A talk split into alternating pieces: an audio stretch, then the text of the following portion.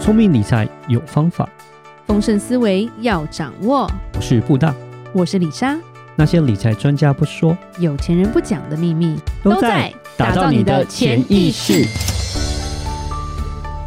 打造你的潜意识，告诉理财专家不说那些事。大家好，我是主持人布大。 我是布大人生与职场的好搭档李莎。布大，我们二零二二要结束嘞、是，好可怕、哦！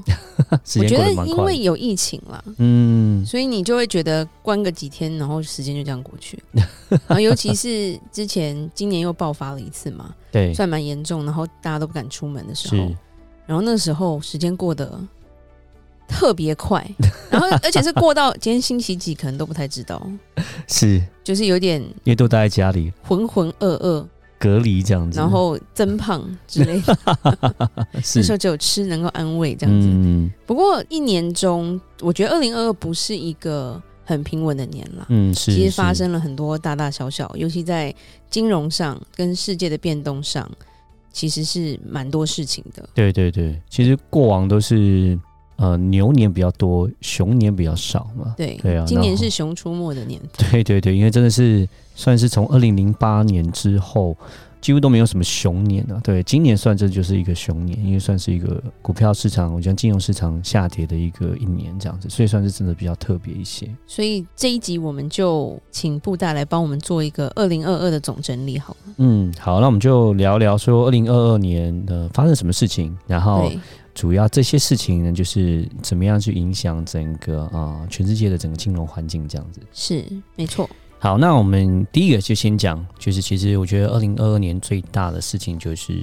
俄乌战争，在今年二月的时候，其实我觉得在整个全世界来讲，就是战争的次数啊，还有战争的情况，已经已经少蛮多了。讲实话，对，是现在都是比较追求和平的状况。其实当初俄乌要开战的时候，我都不觉得会打，都好像都是雷声大雨点小，或者是讲大家都讲讲觉得啊，很快就结束了。对对对对对对，然后那时候当初呢讲说，俄罗斯大概是一天应该就可以把乌克兰打下来就结束了这样子，对，就没想到这个战争 已经持续了十个月，对啊，从二月份一直到现在到年底，现在都还没有打完，这样子，对，已经拖了蛮久。那其实我觉得最大的问题就是说，俄罗斯基本上它是全世界最大的天然气是最大的一个呃出口国，然后它的石油也占了呃产量也算是占全世界的比重也是相当的大。是那也因为打仗的关系，就变成它的出口就减产。那减产的时候，就变成造成了，尤其是欧洲的部分，因为欧洲来讲，他们的能源都蛮依靠俄罗斯，那天然气还有石油的部分，这就造成了欧洲他们的原物料整个大幅的上涨，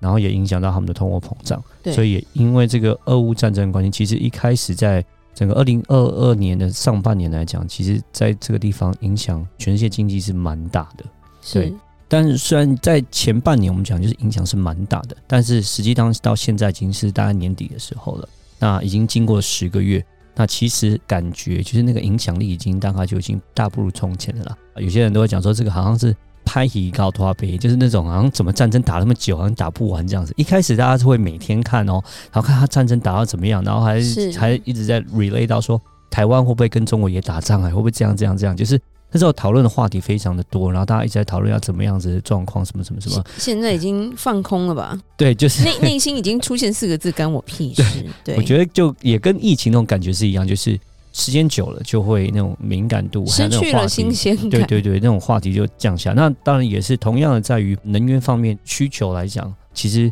欧洲他们也找到了其他的替代方案。对对，那所以整个能源的价钱还有石油各方面也都下降了。现在目前来讲，其实天然气跟石油它们的价钱也都是最近的走势都是往下降的。那其实也是一个好处，就是说好处就是说也造成说不会让欧洲的景气各方面他们的通膨不会让的恶化。嗯，所以基本上这个算是非常大的一个影响力在今年这个事情，但是是明年来讲，我觉得影响力可能就不是像今年那么样的大。讲实除话非，又要 打，就是打得更严重嘛，还是怎么样？但我觉得好像就这样吧。对啊，对，除非有人要加入了。对对对对对对，除非它影响到整个其他的国家、整个欧洲的状况。对对对目前来讲应该就是这个样子。对对是对，影响力已经小小了蛮多的。对，而且其实去欧洲玩的人也没有那感觉，嗯，对，其实是，去法国还是去法国，去意大利还是去意大利啊 是还是 一对啊样吧？好像就对反正就不同世界了。嗯，对对欸你那对边爆炸什么难民什么 嗯不干我的事那种感觉，名牌照买是不是？啊，对，是是是，对啊。好，那我们讲一下那个今年的话，二零二二年第二个事件比较大，其实就是通货膨胀，而是对全世界性的这个通货膨胀。而且只是比恐怖而 已，好像没有没有不涨的。是，其实整个通货膨胀一开始最大原因，当然就是说从二零二零年开始的 COVID nineteen，对，呃，因为 COVID nineteen 造成了整个世界的经济的动荡，那大家都变成要 quarantine 啊，要待在家里，然后经济变得不好，然后就造成了全世界的政府都开始做大量的这种印钞票 QE 的动作。是一直浮现发放发放，然后所以就造成了二零二零年股票的大涨，二零二一年也是股票的大涨，但是相对的，就是因为这样子市场过热的情况，造成了通货膨胀的整个非常的严重。是，对，讲实话，其实在美国过去的二十年，从两千年以后，其实美国的通货膨胀控制是相当好的，真的是对，因为都我们其实是两千后到美国的，对对对对对这快二十年中间，其实都觉得物价控制的非常好。对你不不会像那时候觉得哦对台湾比较差是，台风一一来，那个青菜就是鬼价钱。嗯对，那时候在美国是没有这种东西的。对，除了就是可能房价，还有大学的学费这两个东西，是真的就是美国就是一对，直这个往上这个涨，算是一啊种还上涨，有还有但还健康没有这样暴涨啊。对对没有没有没有暴涨，但是去年然后到今年就是真的是一个暴涨的状态。然后本来之前是联总会是说啊，因为那时候最早是说因为货运的关系，然后呢只要货运畅通了就没事了，只是一个临时性的通货膨胀。对，但是一直到今年，他才确认，就是说这个通货膨胀已经造成了他们无法控制的结果，而且不只是美国，然后一直延续到整个欧洲国家，尤其欧洲的状况是比美国还要更严重。美国我们讲现在十二月，它通货膨胀 CPI 指数大概是七点多，然后像是欧洲啊，哦，可能到九又到十，对，那是其实更夸张的状况好。可怕。对，台湾虽然说政府官方公布还是二点多，但是实际是不是这样，那又是另外一回事麦。当劳不是涨价了吗？对啊，是啊。Anyway，就是这个，就是我觉现得在吃个路边摊没有一百块走不出来。是是。那其实健康的通货膨胀的状况，基本上都是维持在二左右，其实是最好，二以到已三。开发国家来说，都已经涨成这样，所以我们也有讲过，这些未开发或开发中国家更是可怕。哦，对，像阿根廷最近赢了那个世界杯足球赛的冠军嘛，就他们通货膨胀是百分之 百，对，是非常可怕的状况。对，啊、那真的是非常非常所以害所以球员应该说，发奖金可以发美金，不要发我们的币值嘛，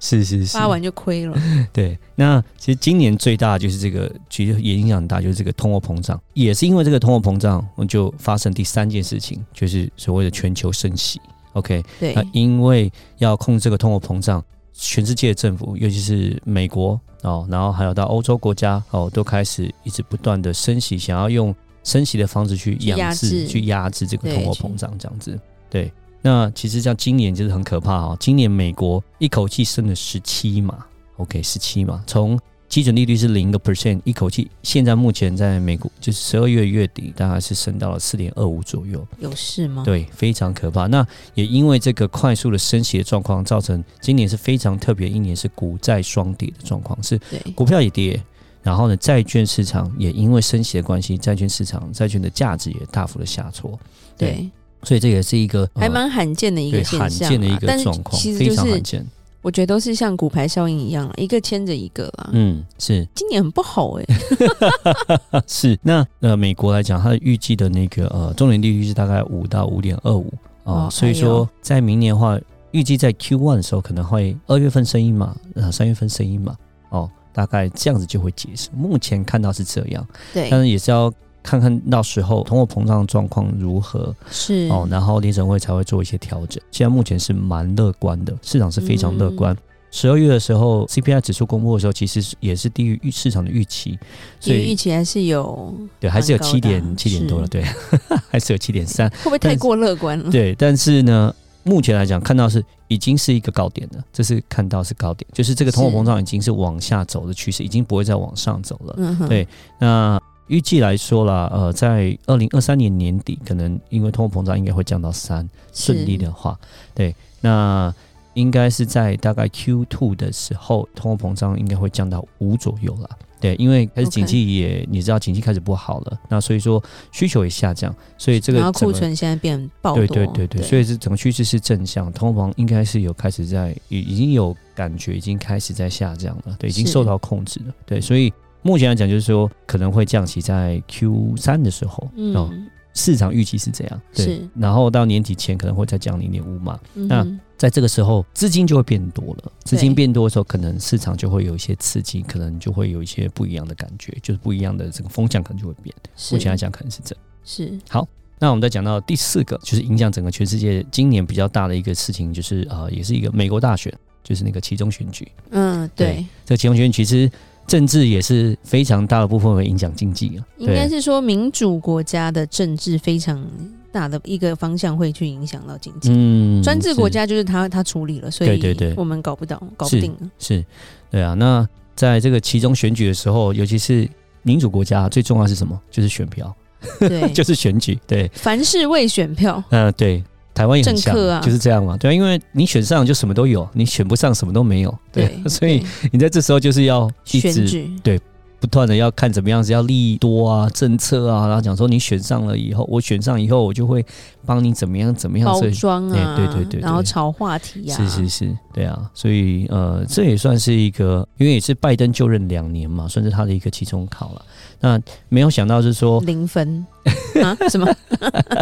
我知道你啊，李尚不喜欢拜登，那 anyway，但是本来也是因为这样关系，大家其实很看不好民主党在今年的选举，结果而且你知道在在那个之前，那个还听说还红色浪潮，就是川普可能会重新再回来这样子，然后大家都觉得哇很开心这样子，就没想到结果竟是，就是说民主党其实选的不错的，对啊，是他们还是拿下了参议院，只有众议院他被共和党拿走，对啊，对所以拜登其实不并过不完全跛脚不过他们的选举方式比较特别啦，他们是用每一州的人口嘛，啊，对是，所以其实不是总选票的问题。对对对然后对每一州人口有一些席次，然后以这些席次等于你这一周中了，你就得到这么多席次。对对对那，赢偏了就偏全拿，对，沿海人口众多的都比较偏民主党嘛，嗯对啊，是是是然后就变成说，在选战上其实这个改变比较辛苦一点嘛。对，嗯那以过往的经验哈、哦，呃，过往历史哦，共和党赢的话，就是股票会涨，然后会减税，然后美金会比较弱。对然后民主党呢，就是呃，股票可能会嗯比较不好，因为它会加税，而且美金会比较走强。对。但是民主党加税都加在中产阶级的 身上，是那本来他想说会不会共和党赢，然后就会让股票市场会再更好一些，就没想到是一半，就是不是共和党全赢这样子，然后只有大概民主党只有呃还不错，还拿下那个参议院这样子，然后就众议院被夺走。好处就是说，至少民主党它还有参议院，然后呢，在拜登的一些呃可能公共建设一些法案，可能还是有一些 support 这样子。对，嗯但是股票市场嗯还是很难说，对，可以这样对讲。对，好，那我们来讲啊，今年的话啊，最后一个比较大的，我觉得影响的一个事件呢，就是加密货币的这个贬值。对我觉得这个也是非常非常，是消失吧？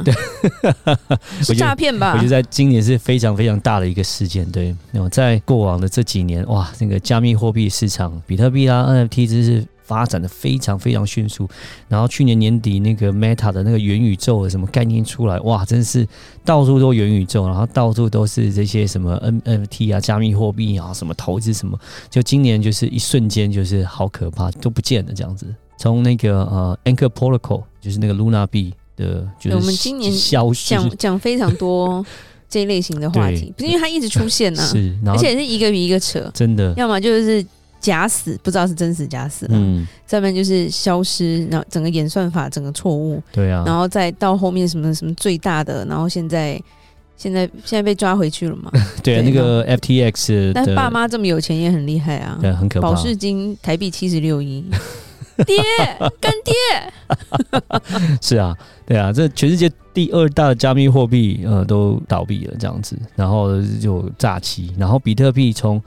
去年最高点将近七万美金一颗。降到现在已经跌了，只剩下一颗比特币，只有市值大概一万六千多。其实这是很可怕的一个状况，就是说跌价跌的很多。当初讲的多好听，然后多美好的一个未来趋势，甚至有一些国家，非洲国家说还可以用比特币当他们的法定货币，可以来是做交易。到现在就是。哦，相差非常多。一般来讲，我讲一个正常的一个法定货币的话，不会这个样子贬值成这个样子，不稳定成这个样子。对，然后有看到 NFT 从哇爆红，那可以投资赚钱，到后面现在几乎我觉得就是整个市场生意少很多了，就听听不太到什么 NFT 的东西了。其实这个游戏是影响非常的大。虽然它是在虚拟的世界，但是其实它跟实际的金融体系其实是都有联动的。呃，对尤其是很多当初嗯、那而个且很多 FTX，很多金融体系是后来被说服就投资在这些公司。对对对，，所以其实是对整个金融体系影响是其非实常要做非诈常骗大就要做到这个程 度啊，的， 真的。真的哎、跟神一样哎、 诈骗之神。哎、哎、这些不币用打圈电的话好吗？都很厉害，他们都好年轻，都三十二十几岁，然后就已经是就是哇，富翁亿万富翁这样子，然后非常对厉害，都是对你说是不是诈骗的？其实我不太相信 FTX 它破产 了，我觉得它只是把钱藏起来了。嗯对， LC 反正被抓到，然死后小孩。对，然后最近那个赵长鹏，币安的 CEO，全世界最大的加密货币，他讲话我听不懂。对嗯，对 对的 CEO，对他去接受 CNBC 访问，听一听也是有觉得不是很稳的感觉， 所以对真的加密货币这个市场，牵涉到明年整个资金池都是比较是紧缩的状况，其实我觉得它是风险还是相当相相当的高啊。是嗯是是，所以今年没什么好消息啦，都 是惊人可怕、惊天动地的，不是太好的消息。嗯，不过好今年要结束了，是所以我们觉得明年大家应该会好很多，嗯。要有希望。好，也我们先就是做一个这个二零二二年的一个回顾，然后对嗯，终于希要望过去了， 是是是，这个不好的一年都已经这么差了，还能嗯对怎么样？嗯对不对？至少台湾快解封了，所以我觉得很好，这是个好事。对，对很开心。嗯， 然后大家身体要保重。还可以去日本玩了，对不对？是要去对世界各地玩。对，有一个曙光了，所以希望二零二三年会是一个很好的一年，这样子。对，好，那谢谢布大今天帮我们整理二零二二年，虽然过得很辛苦，然后很多奇奇怪怪的事发生，嗯但是今年要过去了，希望我们明年都能够更好。然后你看还能再差嘛，对不对？所以今年既然过得这么差，明年会怎么样？当然，布大这么认真，已经帮我们整理好，要在明年告诉我们明年的一些看见跟一些推论。那我们就期待明年我们来预估二零二三年会怎么样吧。嗯，好，那如果任何关于理财的问题，欢迎留言或寄信给我们。如果你喜欢今天的节目，请给我们五星评价，并加入我们的社团和我们多多互动哦。打造你的潜意识，让你谈钱不再伤感情。我是布大，我是李莎，我们明年见，拜拜。拜